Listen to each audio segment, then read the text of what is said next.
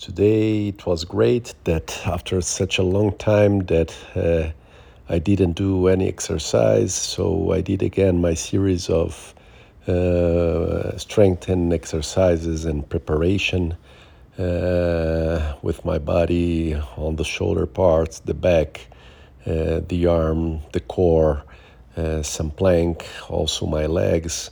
So in total, around of one hour of uh, preparation. Uh, which is good.